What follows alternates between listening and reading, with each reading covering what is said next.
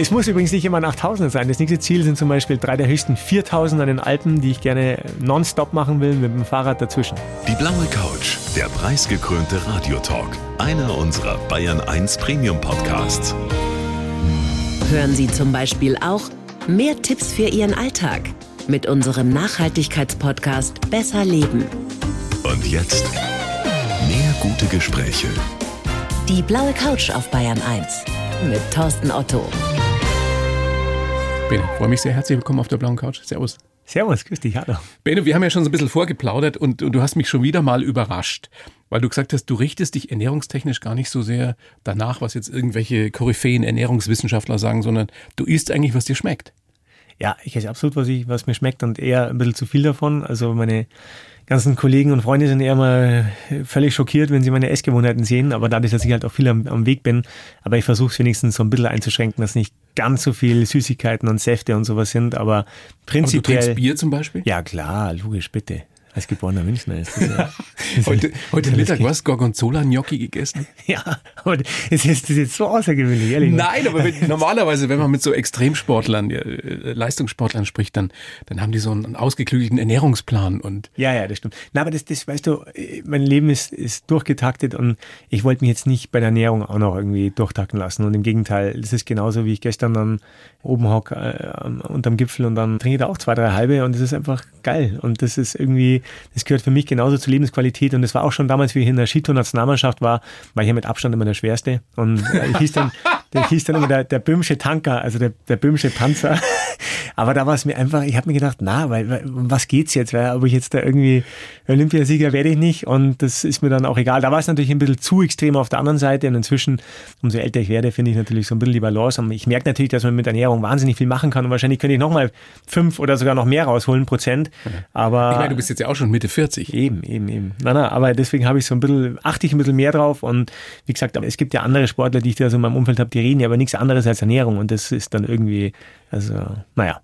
Es ist immer wieder lustig, wir haben uns ja schon ein paar Mal jetzt gesehen, aber man sieht dir eigentlich überhaupt nicht an, wie verrückt du bist. Du, Vielleicht bin ich es ja gar nicht.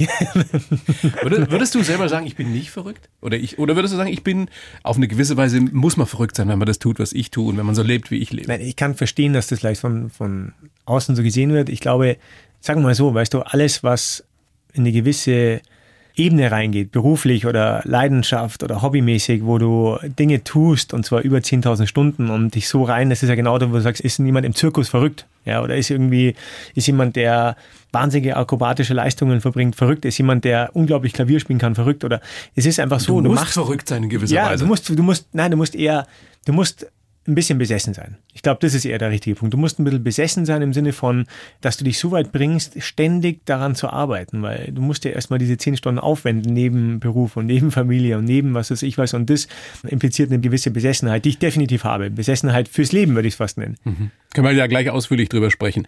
Also extrem Skibergsteiger. Manager bist du auch noch in deinem zweiten Leben und jetzt bist du auch noch Botschafter für die Himalaya-Region und den Schneeleoparden. Was ich faszinierend finde, hast du sicherlich auch diese Doku gesehen, der Schneeleopard, ja. es gibt? Ja. Ist das irre? Was für ein Tier. Was für ein tolles Tier.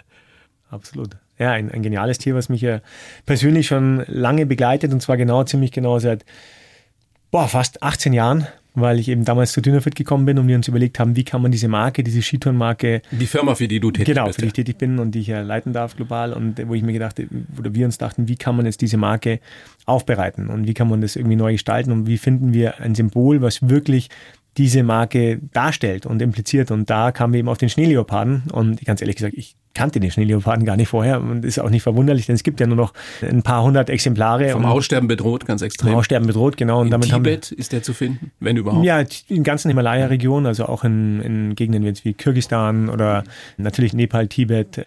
Ja, und dort begleitet uns der Schneeleopard schon sehr lange. Wir haben einen Schneeleoparden-Tag ins Leben gerufen, wo wir eben einmal im Jahr Spendenaufrufe akquirieren und, und sozusagen Höhenmeter sammeln für die Schneeleoparden.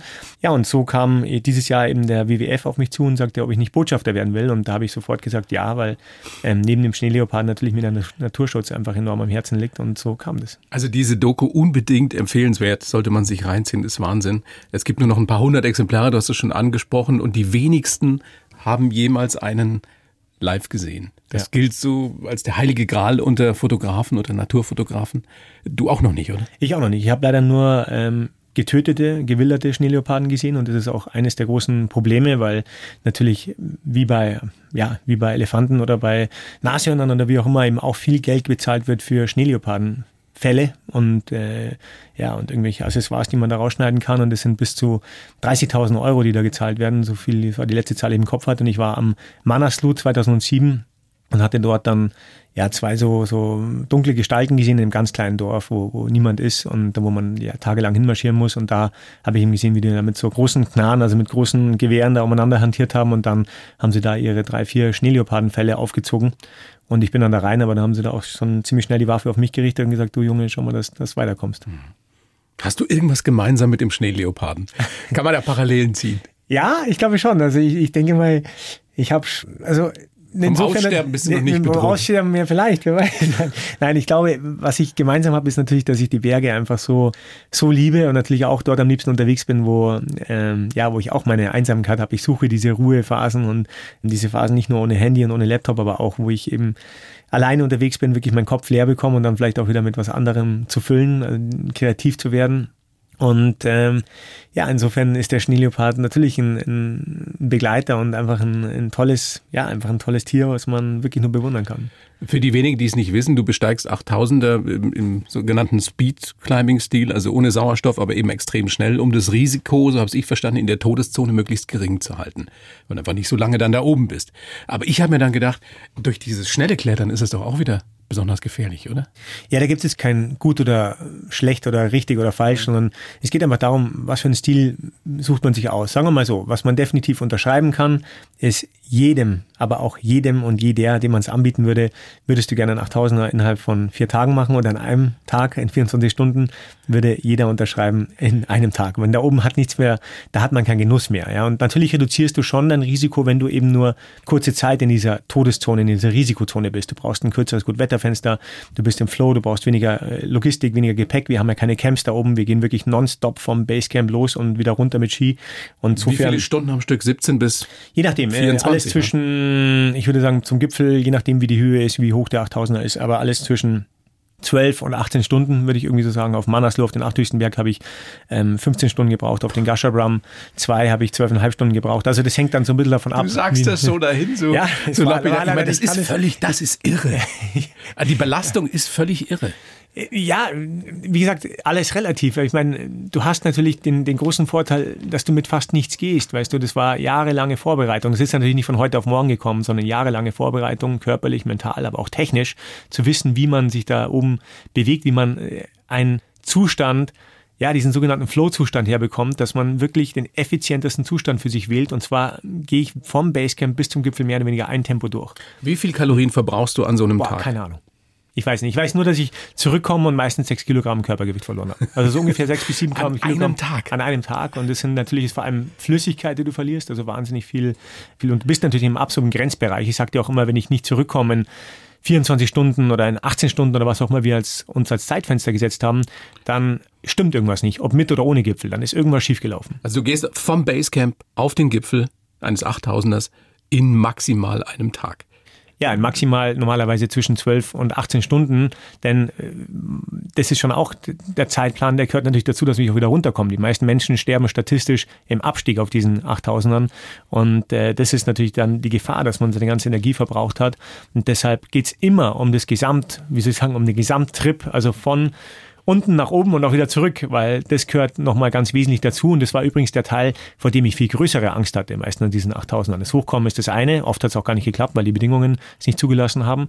Aber das Runterkommen, das ist oft äh, nochmal eine andere Liga. Aber ihr fahrt ja manchmal auch mit den Skiern darunter, ne? Meistens. Also eigentlich immer. Wir sind ja Skibergsteiger und ich tue mir da viel leichter mit Ski als, als ohne. Aber klar, es ist natürlich an diesen 8000ern gibt es keine ausgewiesenen Pisten oder so. Da sieht man auch keine. Da gibt es keine blauen Pisten. ja, wenn du, manchmal wird das gefragt. Ähm, und, und das ist meistens sehr, sehr steil und oft Absturz gefährlich. Also wenn man stürzt, dann ist es kein Sturz, sondern ein Absturz und das bedeutet wirklich sofortige Todesfolge und deswegen muss man schon genau wissen, was man macht und vor allem voll dabei sein, weil du hast da oben nur 20 Prozent des Sauerstoffgehalts. Das heißt, dir fehlen, also musst du dir vorstellen, 20 Prozent Sauerstoffgehalt, wenn du von jetzt in Corona-Zeiten hörst, der, der hat 80 Prozent weniger Sauerstoff zum, zum Atmen, dann bist du eigentlich schon klinisch tot. Und da oben ist es auch so. Wir würden sehr schnell sterben, wenn wir uns nicht akklimatisieren würden. Aber natürlich bedeutet es, dass wir nur kurze Zeit da oben ja, überleben können. Wie erklärst du einem normalen Skifahrer, einem normal sportlichen Menschen, was du da tust? Ich erkläre es gar nicht. Nein, äh, du, es ist schwierig zu erklären, weil ich selber gar nicht rekapitulieren kann. Also jedes Mal, wenn ich wieder in die Höhe komme, ist es für mich so brutal und ich bin so ja, ich will jetzt nicht sagen geschockt, ich kenne es ja, aber doch immer wieder überrascht, wie brutal anstrengend es ist, weil ich mir auch immer denke, also der Kopf tut es wahrscheinlich immer wieder so ein bisschen revidieren, weil sonst würde man da nicht nochmal hingehen. Und denke mir jedes Mal, mein Gott, nochmal das Ganze. Du hast dann schon so einen gewissen. Aber warum tust du es denn dann? Du, weil, weil du, ganz einfach, weil es mich immer interessiert hat, was möglich ist. Also es ist ja, weißt du es ja. Ja, jetzt weiß ich es, aber es gibt natürlich noch tausend andere Ziele. was ist das nächste Ziel? Das nächste Ziel, es muss übrigens nicht immer nach Tausenden sein. Das nächste Ziel sind zum Beispiel drei der höchsten 4000 an den Alpen, die ich gerne nonstop machen will mit dem Fahrrad dazwischen. Genau. Ansonsten so, mich interessiert einfach, was wie viele Kilometer kann, was kann das? ich aushalten? Das ist, wie viel Höhenmeter? Ja. Äh, Höhenmeter, glaube ich, sind, sind, was sind das, 10, 12.000 oder so, was jetzt gar nicht so. Und ja, über natürlich 200 schon, Kilometer, ne? ja, Insgesamt? was natürlich schon viel ist, aber es ist vor allem ähm, die Höhe natürlich sind alles über 4000 Meter hohe Berge und die, also für jeden dieser Berge habe ich mir früher zwei Tage Zeit genommen und jetzt auch noch mit dem Radl dazwischen. Also es wird, wird spannend. Keine Ahnung, ob das klappt. Wenn du jetzt einen topfitten Sportler aus einer anderen Sportart dazu holen würdest, könnten die das machen? Also jetzt nicht die 8000er, sondern so eine Belastung wie jetzt die 4000er? Ähm, da kann man nicht pauschal sagen, ja. Also kann man, kann man Weltklasse-Biathleten? genau. Ich hatte Weltklasse-Athleten dabei, aber selbst sogar Skibergsteiger.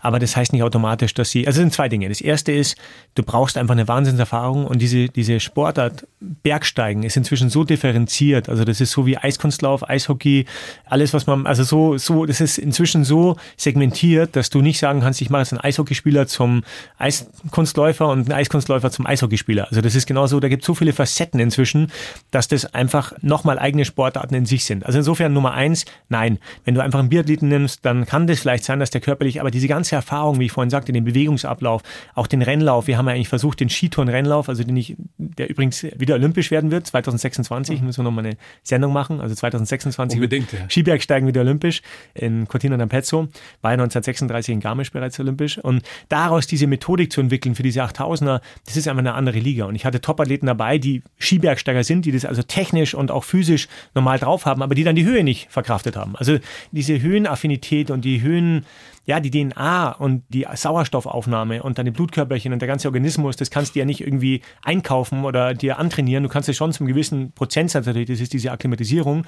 Aber es gibt natürlich schon auch Grundvoraussetzungen, die der eine halt besser hat oder nicht. Ich würde sagen, ich kann meine Leistungsfähigkeit überproportional in der Höhe abrufen. Andere können das aber nicht. Also die sind dann ihre Leistungsfähigkeit, können die nicht proportional abrufen, sondern im Gegenteil sind unterproportional. Okay, also es ist ein bestimmtes Talent auch, das du hast. Ja, einfach. Talent, genau, Mitgift. Ja. Ich weiß nicht genau, was, was es für physische Voraussetzungen sind, aber so ist es eben. Und du musst natürlich schon auch, das habe ich schon auch gemerkt, man muss schon so ein bisschen ein Bergführer, der leider äh, verstorben ist, ein alter Freund von mir, der mich damals zum Höhenbergsteigen gebracht hatte, der Matthias Robel, er sagte immer, und das ist mir noch so im Ohr, der sagte immer, äh, so bei den ersten Expeditionen, er sagte immer, du musst, du musst ein bisschen ein Drecksau sein. Ja, und Auch dir, stimmt. dir selbst gegenüber. Ja, dir selbst gegenüber, aber schon natürlich auch, er meinte das eher im Sinne von, eine Drecksau legt sich in Schlamm, da kann es auch mal kalt sein.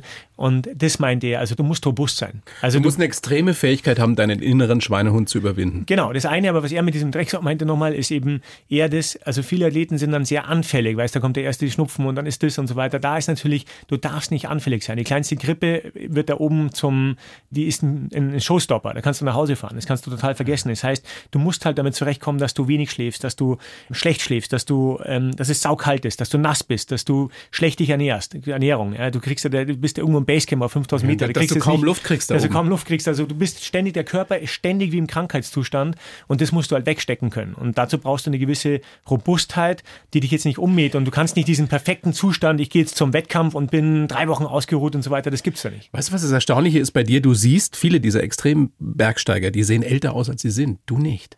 Ehrlich, danke, das freut mich. Nee, du hast dich, ich find- nein, kein blödes Kompliment. Ich finde, du hast dich wirklich gut gehalten. Dankeschön. Ja, du siehst, die haben ja oft so diese ausgemergelten, ausgezehrten Gesichter. Ja, das ist, weil ich halt noch Profiterol habe ich übrigens heute auch noch gegessen. Ja. und ein Affogato. Und dann gab's richtig Ärger. weil ich hab dann gesagt, und Profiterol. Dann habe ich gesagt, du, das war unser taiwanesischer Lieferant. Dann habe ich gesagt, hier, jetzt, du musst ja schon eine Nachspeise über uns essen und so weiter. Ich sagte, ja was, dann habe ich ihm zweimal Profiterol bestellt für, für ihn und für mich. Und dann habe ich noch ein Affogato für mich bestellt. Und dann hat der, hab ich gesagt, und dann hat der Kellner mich gefragt, was heute los ist. Und dann habe ich gesagt, du, ich muss zunehmen. Wie erklärst du deinen Kindern, was du tust? Die sind ja noch klein. Ja, die, die, die sind groß genug, die kriegen das natürlich mit, weil ich die ja ständig mitnehme. Gestern bin ich mit meinen Kindern ähm, aus Brauneck gegangen und habe praktisch ein, eine, weil ich jetzt radeln muss für meine, für meine Expedition, muss ich ja, die ich da vorhabe im, im Mai mit den 8000ern. Und dann habe ich zum Freund gesagt, der mitgekommen ist mit seinem Sohn, habe ich gesagt, du, du fährst die Kids raus ans Brauneck und ich radel raus und bin dann also vorgeradelt und haben uns da getroffen und die Kinder waren dabei und dann sind wir alle aus Brauneck hochgegangen und ich bin dann wieder zurückgeradelt und er hat die Kids mitgenommen, dann sind wir noch zum Schwimmen gegangen und das kriegen die mit. Der ist die, sie gehen Skitour, also die sind ja elf und, und sieben und die Kleine habe ich hinten im Rucksack. Die ist praktisch, die fährt aber selber ab. Und das ist geil. Ich liebe diese Tage mit den Kindern. Ich habe es gestern auch beim ins Bett gehen gesagt und wir sind zwar erst spät nach Hause, aber ich habe gesagt, ich liebe diese Tage mit euch, weil für mich ist einfach wichtig, egal was die machen oder tun, dieses Verständnis, was für ein göttliches Geschenk das ist, dass wir hier leben dürfen, in diesem Land, in dieser Stadt, mit all den Möglichkeiten und was wir alles tun können, mehr wie jede Generation vor uns. Und dieses Verständnis, das, Und das vor ich allem auch in Frieden immer noch. Ja, Zumindest hier genau, bei uns. Und im Ja. Frieden und, und was wir, und das will ich Ihnen einfach mitgeben, dass jeder Tag einfach ein reines Geschenk ist und diese Zeit zu, zu nutzen. Und das mache ich dann so oft wie es geht, dass ich einfach diesen, ja, diese intensiven Tage mit ihnen lebe, weil so oft sind die leider nicht, weil ich unter der Woche eigentlich immer nicht greifbar bin. Stimmt es, dass deine Frau nie Angst um dich hat, wenn du unterwegs bist? Wenn du auf die Also ich 8000er würde gehst? nie, nie, aber tatsächlich hat meine Frau, äh, meine Frau wirklich keine Angst um mich. Also das ist, ist Weil es ihr wurscht ist, was mit dir Ja. passiert? Oder weil sie so ein Gottvertrauen nein, in dich Nein, hat? ich glaube ich glaub beides, weil sie, weil sie auf der einen Seite Gottvertrauen hat, auf der anderen Seite, glaube ich, einfach für sich auch glücklich ist, sagen wir mal so. Also wir haben heute, weil heute mal gescherzt in der Früh bei der letzten Expedition, als von der ich zurückkam, da war ich im Himalaya und habe diesen, diesen Dalagiri 7, diesen 7000er in, in acht Stunden gemacht und kam zurück und bin da, kam nach Hause und dann hat sie gesagt, und wie war's? Und dann hat sie gesagt, ja, du hättest ruhig noch ein bisschen bleiben können. Wäre wär schon okay gewesen. Und, aber das ist das Coole. Wir machen das halt mit viel Humor und das ist aber nicht bei ihr überspielt, sondern es ist tatsächlich so. Sonst wird es einfach nicht funktionieren. Die ist einfach sehr entspannt und bei uns ist es so ein bisschen Leben und Leben lassen und Toll. ja, und, und das ist, das, deswegen funktioniert das. Anders wird es nicht gehen. Wir können ja gleich nachher nochmal drüber sprechen, äh, was du da mitgekriegt hast aus deinem Elternhaus. Eben dieses große Vertrauen, was wirklich ein Geschenk ist, ja. Weil es eben die allermeisten Menschen nicht haben. Ich habe natürlich für dich auch wieder einen Lebenslauf geschrieben. Haben wir denn hier? Bene, den gebe ich dir? Du weißt ja schon, dass ich schlecht lesen kann, ja? Nee, das wirst du hinkriegen. du liest sie bitte vor und sagst mir dann hinterher, ob du den so unterschreiben kannst oder ob Quatsch drin steht. Bitteschön. Ich heiße Benedikt Böhm und lebe meinen Traum. In Rekordzeit steige ich auf die höchsten Berge der Welt und stürze mich auf Skiern spektakuläre Abfahrten hinunter. Ich bin süchtig nach Schnelligkeit und Flow. Meine Energie ziehe ich aus meiner Leidenschaft, aus jedem Tag das Beste herauszuholen. Was ich in den Bergen erlebe, hilft mir auch in meinem zweiten Leben als Manager. Geprägt haben mich meine Kindheit in der Villa Kunterbund, das Gottvertrauen meiner Eltern und die extremen Erfahrungen in der Höhe. Für die Zukunft wünsche ich mir, ein alter Bergsteiger zu werden und meine Familie würde sich sicher freuen, wenn ich später mal nichts tue und am Strand liege. Zumindest zeitweise. Ja, zumindest Zeit. Schauen wir mal. Okay, Was sagst ich weiß nicht, ob ich mich da so freuen würde. Also, wenn ich, wenn ich da, also, ich glaube, das. Nee? Na, ich glaube, also, wenn ich wirklich dann entspannt wäre, dann glaube ich, würden sie Ja, ja. freuen. Ansonsten wäre es der Horror. Ja, dann, dann fügen wir noch entspannt hin. Ja, ja, Aber kannst du das überhaupt einfach mal so am Strand liegen einen Tag? Nein. Nein, kann ich echt nicht. Also, das ist einfach nicht mein. Na, Was passiert, wenn man dich zwingen würde? Dann kriege ich schlechte Laune. Ich glaube, das ist, das ist. Wie lange geht das? Eine Stunde? Zwei? Wie die schlechte Laune? Oder? Nein, nein, das, das einfach nur rumliegen, nichts tun. Nein, es geht, das, ja. Also zwei Stunden wäre jetzt wirklich schon Max, Max, Max, Max. Horrorvorstellung. Ja, ich meine, ich liebe halt einfach die Aktion und, und das ist auch das, wo ich, wo ich funktioniere. Und ich merke, wenn ich nicht in Aktion bin, dann fahren die ganzen Systeme runter und das ist mein, und solange das irgendwie geht, dass ich in Aktion bleiben kann, dann würde ich es auch gerne bleiben. Gibt's nie die Momente, wo du mal alle bist, wo du mal einfach so leer bist, dass Doch, du sagst, klar. ich, ich liege jetzt nur Die rum? gibt es total und ich kann auch, es gibt viele Momente, wo ich genießen kann, aber es ist für mich schon immer so, dass ich einfach umso mehr genießen kann, wenn ich halt was gemacht habe. Also das ist einfach so dieses... Die ausgepowert hast. ja, die ausgepowert und auch so ein bisschen dieses, das ist einfach schon ein wesentlicher Bestandteil meines Glücks. Kannst du diesen ominösen Flow mal beschreiben? Davon erzählen ja alle Leistungssportler. Es gibt diese Momente, ich kann mich selber noch erinnern, als ich mal früher richtig, richtig Sport gemacht habe, in denen du weißt, du bist eins mit der Zeit, du bist eins mit dir, es läuft alles, du musst gar nicht drüber nachdenken. Da kann man süchtig werden nach. Wie würdest du das beschreiben, diesen Flow? Also der Flow ist kein spiritueller Zustand. Ich glaube, das ist äh, auch nicht, wie soll ich sagen, wo man jetzt high wird oder sowas. In, in dem Sinne, man natürlich schon. Also, aber um was es geht, ist, den hat vielleicht jeder mal und zwar in den Dingen, in denen er wirklich gut ist. Also das kannst du auch beim, selbst beim Lesen haben, wenn du so drin bist oder beim, bei, bei was auch immer man eben macht, ja, also wo du einfach, oder bei der Gartenarbeit oder wo du auf einmal merkst, hey, das, die Dinge laufen von der Hand und genauso ist es bei uns auch. Wir haben die Dinge so perfektioniert und so einstudiert, dass die uns einfach von der Hand laufen. Und dir ein Beispiel zu geben, gerade eben am Freitag war die Sella Ronda. Das ist eines der großen Skitourenrennen. Ja, da waren lauter Kollegen von mir. Und es ist unwahrscheinlich, weil du mich vorhin auch nach Athleten gefragt hast, es ist unwahrscheinlich, wie auch Top-Athleten nach der Hälfte rausfallen und sich da mitreißen lassen. Am Anfang geht dieses Rennen, es geht ja, glaube ich, 60 Kilometer und, und 3.000, 4.000 Höhenmeter. Und am Anfang laufen die los, als ob es ein 100-Meter-Lauf wäre. Ja, also da denkst du wirklich, um was, was geht's da? Ist da vorne das Ziel oder was? Aber es geht halt noch lange. Und was ich gelernt hatte aus dieser ganzen Zeit, apropos Flow, ist eben, was ich vorhin auch sagte. Ich habe auch bei diesen ganzen Wettkämpfen, bei den Weltcups, bei der Patrouille Lassier, bei den ganzen großen Skitourenwettkämpfen immer eine Zeit gehabt, und zwar eine Durchschnittszeit, die von Anfang bis Ende gleich war. Und das ist Flow. Also von Anfang diesen Rhythmus hinzubekommen und natürlich auch keine Stopper zu haben. Wenn wir von, das auf die 8000er zu übertragen, haben wir Systeme entwickelt, wo wir nicht stehen bleiben müssen. Also wir, wir alle hier wären sehr enttäuscht, wenn sie mich, wenn du mich jetzt Speedbergsteiger nennst und dann sehen sie mich und dann, was ist denn das für eine lahme Schnecke? Aber es geht eben darum, dass wir ein Tempo durchgezogen haben, ein ganz langsames. Wenn du selbst Sherpa da oben siehst, die gehen ein, zwei, drei Schritte und müssen dann wieder atmen. Wir natürlich auch, aber wir haben versucht, ein langsames Tempo durchzukriegen und zwar ohne stehen zu bleiben zum Essen, zum Trinken, zum Ski und das so weiter. Ist Flow. Das kannst du, kannst du beschreiben, wie sich das anfühlt auf 8000 Meter, wenn du da trotzdem einen Schritt vor den anderen machst? Es fühlt sich so an, sagen wir mal so, man kann es nicht so generell beschreiben, es fühlt sich so an, dass du merkst, ich komme meinem Ziel näher. Und das ist ja eigentlich das, was dir das große Selbstbewusstsein gibt. Also ich erinnere mich vor allem an diese, wenn ich jetzt gerade an den Manaslu denke, an den achthöchsten Berg, wo ich den Rekord gemacht habe in 15 Stunden vom Basecamp äh, hoch, dann war das so, dass ich da oben war und eigentlich nicht wusste, ob das klappt. Bei der Nacht hat es einen unheimlichen Sturm gehabt. Wir starten ja in die Nacht hinein. Und das ist auch psychisch sehr anstrengend, weil du einfach nicht siehst. Und das dürfen wir nicht unterschätzen. Wir Menschen sehen ja gerne was. Und wenn du nur diesen kleinen Stirnlampenkegel hast, den du da vor dir hast, dann nimmt es Kraft und dann ist es natürlich kalt. Und ich war dann so auf 7400 Metern, als auf einmal die Sonne kam.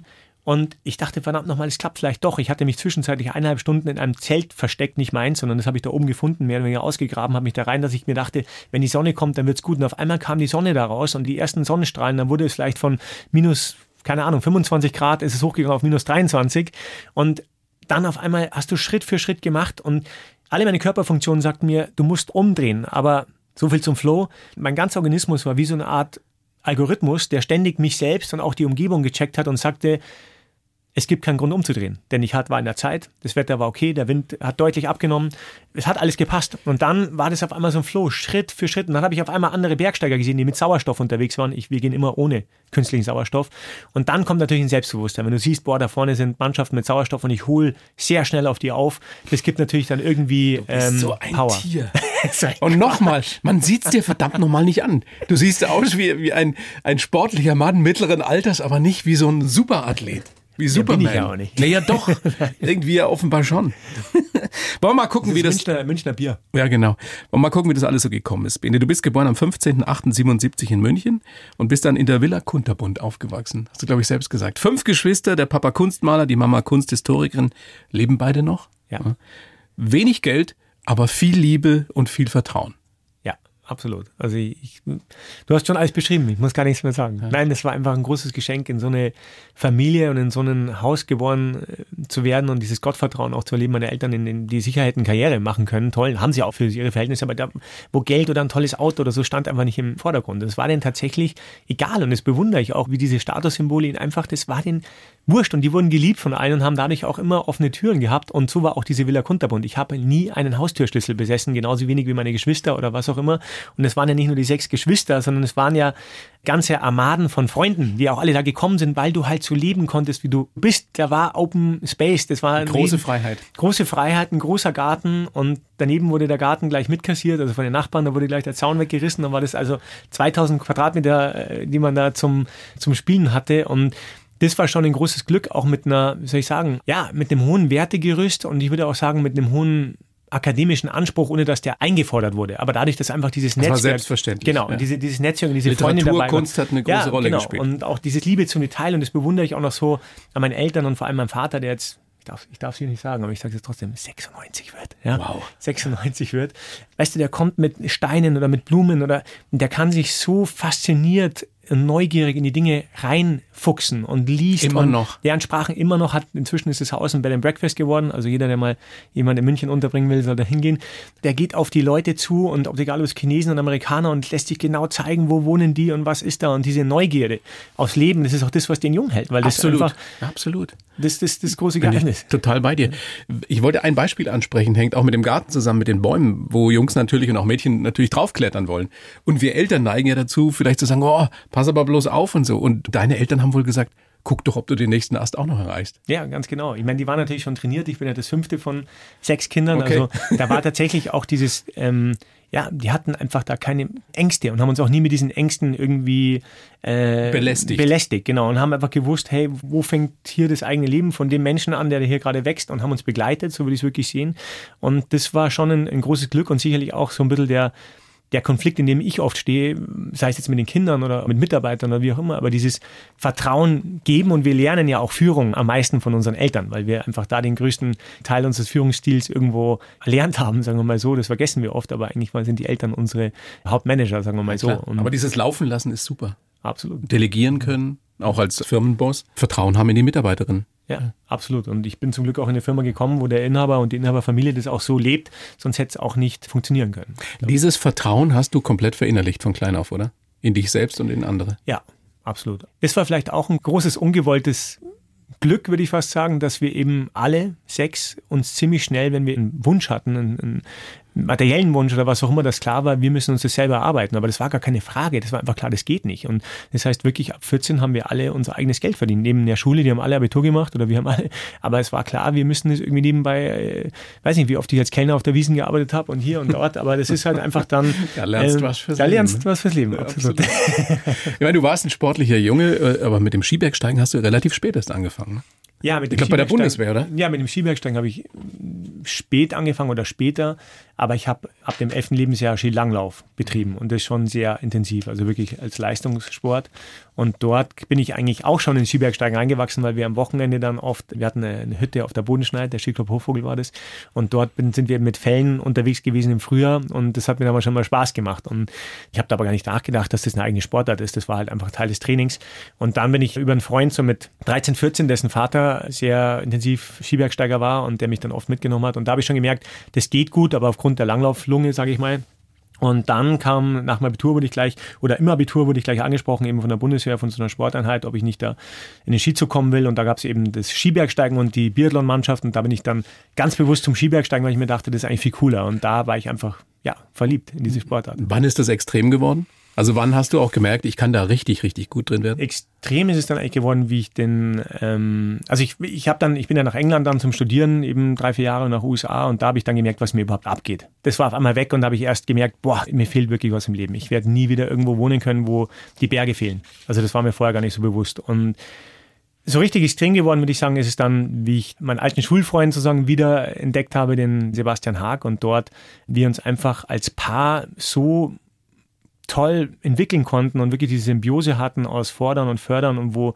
auf einmal Dinge möglich wurden für jeden von uns, die alleine nicht möglich gewesen wären. Also es gibt ja oft auch wissenschaftlich erwiesen, diese Paare, weißt du, egal, Das heißt, ihr habt euch gegenseitig angetrieben. wir haben uns gegenseitig angetrieben und konnten uns Ergänzt einfach im besten ergänzt Sinne. im besten Sinne und hatten auch beide so eine unstillbare Motivation, da rauszugehen und uns da zu pushen und in der Früh schon aufzustehen und hatten so einen Hunger danach, nach Abenteuer und nach allem und konnten dem auch zusammen, auch mit diesem gegenseitigen Selbstbewusstsein und mit diesem Ängste teilen und mit diesem, ja, konnten dem einfach dann auch wirklich freien Lauf geben und haben uns natürlich auch super verstanden. Der Basti ist vor acht Jahren gestorben, ums Leben gekommen bei einem Lawinenunglück, bei einer gemeinsamen Besteigung von euch beiden. Du hast es überlebt, er eben nicht. Wie sehr fehlte dir heute auch noch nach acht Jahren? Ich würde sagen, jeden Tag. Also es gibt keinen Tag, wo ich nicht irgendwie äh, an ihn denken muss und auch im Traum. Erstaunlicherweise sind es die intensivsten Träume. Begegnet, Immer noch? Begegnet mir oft absolut immer noch. Und Redest du mit ihm? ja, ich rede mit ihm und treffe ihn dort und ja, und es einfach wird, glaube ich, ein Leben lang eine Narbe bleiben und ich glaube nicht, dass das vergeht. Als das damals passiert ist, ähm, hast du danach, ich kann mir das überhaupt nicht vorstellen, wie das gewesen sein muss, du hast seinen Eltern die Todesnachricht überbringen müssen. Ja, aber da möchte ich eigentlich nicht drüber sprechen. Ich, ich wollte ja auch nicht, gar nicht, gar nicht ja. danach fragen. Ich wollte dich nur fragen, wie das, was du da erlebt hast, was du danach emotional verarbeiten musstest, wie du seine Eltern gesehen hast, wie die reagiert haben, wie hat es dich verändert? Boah, jetzt mich verändert. Ich glaube, schwer zu sagen. Das müsste jemand von außen beurteilen. Ich würde mal sagen, so die Jahre danach, obwohl ja da auch viel passiert ist und gemacht wurde und ich mich auch gleich, glaube ich, so wieder in die Arbeit gestürzt habe. Aber ich, manchmal sind die so wie so Schatten, wo ich gar nicht mehr so richtig greifen kann, was da so war. Also, was auf jeden Fall verändert hat, ist, dass ich seitdem jetzt auch nicht mehr auf eine, wie soll ich sagen, so kein zu keinem 8000er mehr gegangen bin oder gefahren bin, sondern es eben dann bei 7000 belassen habe und dass das natürlich alles verändert hat, würde ich mal sagen. Also es war nichts mehr, wie es vorher war. Wieso hast du nie aufgehört danach? das stand gar nicht zur Debatte und ich glaube, es wäre auch nicht für einen Basti zur Debatte gestanden. Also das war immer klar, das hätte ja sein können, dass du irgendwie Nein, äh, hätte, klar, hätte das Trauma können. so groß ist, dass du ja. dich einfach nicht mehr traust. Ja. Nee, aber das war tatsächlich, die Berge waren immer absoluter Sehnsuchtsort und man darf auch nicht 8000er mit, mit den Alpen oder so verwechseln. Die sind halt einfach da und das ist eigentlich eine meiner größten Konstanten im Leben, dass die halt einfach, ich weiß, wenn ich da raus war und die Alpspitze sehe, mein, mein Lieblingsberg da draußen, der ist einfach da. Ja, und oft, wenn ich am Flughafen ankomme, dann fahre ich sofort zur Alpspitze und laufe da erstmal hoch, weil es einfach so ein Sehnsuchtsort ist. Und ist das schön, dass du sowas hast? Ja. Das, das haben ganz viele Menschen. Ja, absolut. Ja. Und, und so wäre das für uns beide oder auch für die meisten, die wirklich Bergsteiger sind, gar nicht zur Debatte gestanden, weil die Berge einfach vor allem für uns ein großes Glück sind. Mhm. Kannst du uns erklären, was der, der Kern dieser Leidenschaft ist, das Beste aus jedem Tag rauszuholen? Es ist ja schon eine Form von Sucht in gewisser Weise. Ich glaube, es ist einfach die Sucht und die Sehnsucht nach dem Leben. Also zu wissen, dass es endlich ist, weil wir uns auch früh mit dem Tod auseinandersetzen mussten, obwohl es bei mir gar kein Thema war vorher. Also ich war nie groß mit dem Tod konfrontiert, aber wie das eben im Bergsteigen losgehen, ziemlich schnell und ziemlich intensiv.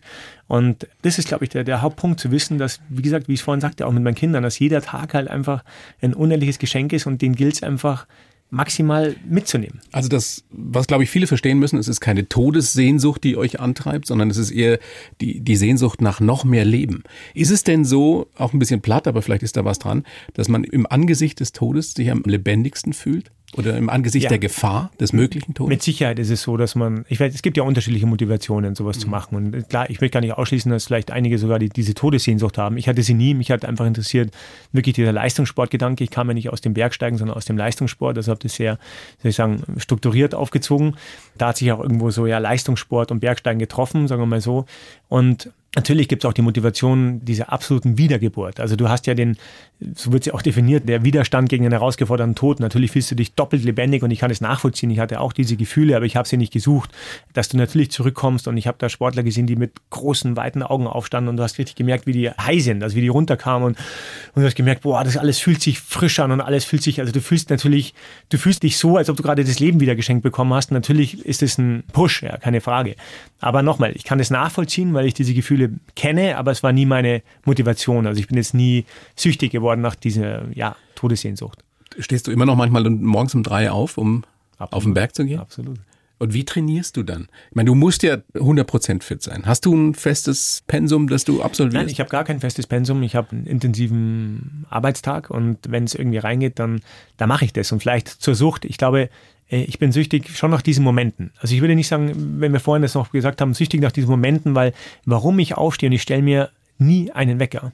Also sicherlich schon seit Jahren nicht du mehr. Du wachst um drei Uhr auf? Ich wach auf und dann bin ich einfach da und weiß, hey, es ist so wie jetzt gerade, es ist ein geiler Tag und ich weiß, ich darf jetzt auf der Alpspitze stehen um keine Ahnung wie viel Uhr und darf da den ersten Schwung runter machen und dieses Gefühl zu wissen, dass ich die Möglichkeit habe, das zu machen und dass eben wenn ich es heute nicht mache, dann wieder ein Tag vergangen ist, wo ich es nicht gemacht habe, also ein Tag weniger auf der Klopapierrolle, ja, dann, dann ja. ist es eben, oder ein Blatt weniger, dann ist es eben irgendwie schade. Und das ist eigentlich dieser Moment, wo ich weiß, hey, du hast dir früher zwei Tage für so eine Geschichte Zeit genommen und jetzt kannst du es einfach mitnehmen.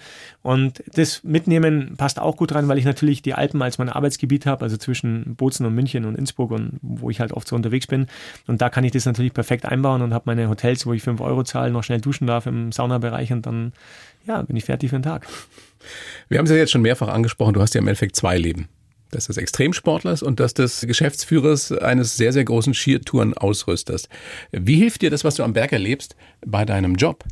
Das hilft mir enorm. Ich glaube, alleine von der Resilienz und der Belastbarkeit, die ich, glaube ich, so habe und auch von dem her, was Risikoeinschätzung ist, weil bei dem einen geht es vielleicht doch ums Leben, bei dem anderen geht es ja um Investitionen. Das heißt aber nicht, dass ich damit leichtsinnig oder leichtmütig umgehe, ganz im Gegenteil, weil es ist ja nicht mein Geld, sondern das ist einer Familie, die da investiert und, und daher sind es einfach Dinge, wo ja Entscheidungen treffen. Aber ich würde sagen, das Wichtigste, was ich mitgenommen habe, nicht nur jetzt für die Position als Manager, sondern auch als dreifacher Familienvater, ist sicherlich die Reduktion, also das Weglassen. Mhm. Und das ist schon ein wesentlicher Faktor, wenn wir vorhin über 8000er gesprochen haben und wie ich da von unten losgehe oder jetzt auch am, am Dalagiri 7, dann habe ich sechs Kilogramm Gesamtgepäck, also inklusive Trinken, Essen, Skischuhe. Also wenn du mich nackt hinstellst und ich habe sechs Kilogramm dabei. Und das bedeutet natürlich, dass man vor allem wissen muss, was man eben nicht mit hochnimmt. Und das ist ein wesentlicher Faktor, der mir auch hilft im Geschäftlichen, sich zu konzentrieren und wirklich fokussieren was ist essentiell, was ist überlebenswichtig fürs Ziel mhm. und was ist halt nur wichtig. Oder essentiell fürs Leben. Ich meine, das ist Absolut. ja auch eine schöne Metapher, mit leichtem Gepäck durchs Leben zu gehen. Äh, absolut, und zwar mehr denn je, weil denn wir besitzen im Durchschnitt, was denkst du, wie viele Dinge besitzen wir im Durchschnitt? Boah, gute Frage. Wie viele Dinge? Hier vom Flaschenöffnen haben wir hier vor uns. Jeder einzelne. Physische Dinge, physische Dinge, als, als klassisch, als, als Mitteleuropäer. Wie viele Dinge besitzen wir? Wie viele Dinge besitze ich? 500? Zwischen 25 und 30.000 Dinge. Bitte? Also zwischen 25 und 30.000 Dingen besitzen wir. Alle Dinge, die du hast, alle physischen Dinge. Und das also ist die mir persönlich gehören? Die wir persönlich gehören. Ich weiß nicht, ob du hast vielleicht ein bisschen weniger oder ein bisschen mehr. Alle Dinge, die wir in unserem Denk an deine 25.000? Genau, denk an deine Haus, an, dein, an deine Keller und deine ja, ja, Garagen. Ja, da und, kommt schon was und zusammen, jeder kommt schon was zusammen. Und wir haben natürlich mehr, wir leben ja in einem Zeitalter des Konsumismus und deswegen hast du genau auch recht, mehr denn je. Denn wir haben nur 600.000 Lebensstunden durchschnittlich, auch als Mitteleuropäer. Wir, Im Durchschnitt werden wir 70 Jahre weltweit. Wir haben noch ein bisschen mehr. Und da zu entscheiden, was nehme ich denn alles mit? Ja, und wenn ich alle hier einladen würde, dass wir morgen auf die Zugspitze gehen, dann hätten wir meistens sehr volle, sehr schwere Rucksäcke und das, was vielleicht wirklich gebraucht wird, ist nicht dabei. Und wir würden wahnsinnig langsam werden, weil wir eben so vollgepackt sind. Und das ist nicht unser Problem beim Bergsteigen, sondern bei allem, was wir tun. Wir sind voll gemüllt und müllen uns selber voll, weil wir halt noch Jäger und Sammler sind in unserem Herzen.